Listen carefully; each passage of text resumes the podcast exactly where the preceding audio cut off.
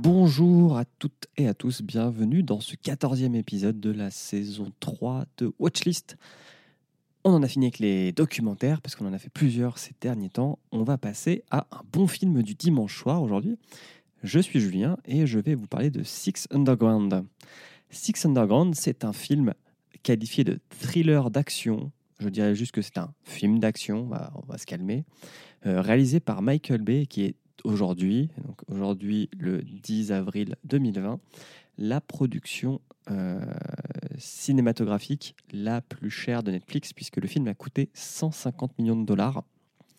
Euh, en termes d'acteurs, il y a un acteur, bah, il y a deux acteurs connus en France, quoi. Il y a Ryan Reynolds comme euh, héros principal, et puis il y a Mélanie Laurent, qui est française. Mais en fait, le budget est surtout passé dans les cascades.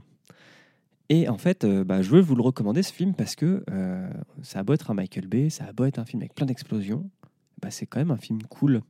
C'est un film détente. Euh, je ne vous parle pas de la liste de Schindler, hein. je vous parle d'un film un peu comme Fast and Furious, mais avec un peu plus de scénario, un peu comme Mission Impossible.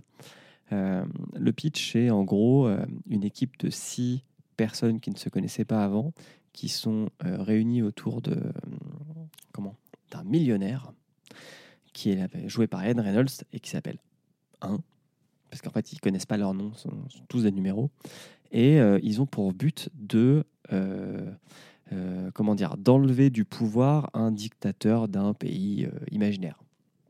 Voilà. Et donc chacun a leur spécialité. Il y a le pilote, il y a l'acrobate, il y a le sniper, il y a la voleuse, il y a le tueur à gages, etc., etc. Et ça dure peu moins de deux heures, je crois, un peu plus de deux heures, mais ça, passe très vite. Et il euh, n'y a pas de temps mort pour le coup. Euh, Michael Bay oblige, euh, c'est très dynamique. Et, et bah, et, franchement, à part avec vos enfants, parce que c'est un peu violent, on sent qu'il y a John Wick qui passait par là et que du coup, il faut mettre un peu de réalisme dans les scènes d'action, dans les bras qui se cassent, ce genre de choses, ou dans les têtes qui explosent quand on, se prend une balle dans la tête. Mais à part ça, euh, si vous êtes entre adulte ou adolescent, c'est tout à fait euh, un film que je vous recommande de voir quand vous avez envie de vous détendre. Et puis bon, vu que la période s'y prête, deux heures de détente, quand on a un abonnement Netflix, et eh bah euh, c'est pas cher payé. Voilà. C'est un avis assez court parce que j'ai pas envie de vous spoiler l'histoire. C'est pas le truc le plus important, mais il y a des petits rebondissements et ça serait bête que je, je vous les spoil. Euh, les acteurs, euh, moi je ne suis pas acteur moi-même et je me sens pas, euh, comment dire, la légitimité de donner un avis sur leur jeu. quand je regarde le film, il n'y a rien qui me choque. Voilà. on n'est pas sur la mort de Marion Cotillard dans Batman, faut pas déconner. C'était donc mon avis sur Six Underground. J'espère que ça vous plaira. N'hésitez pas du coup à, à nous suivre sur les réseaux sociaux via le compte du label Podcut.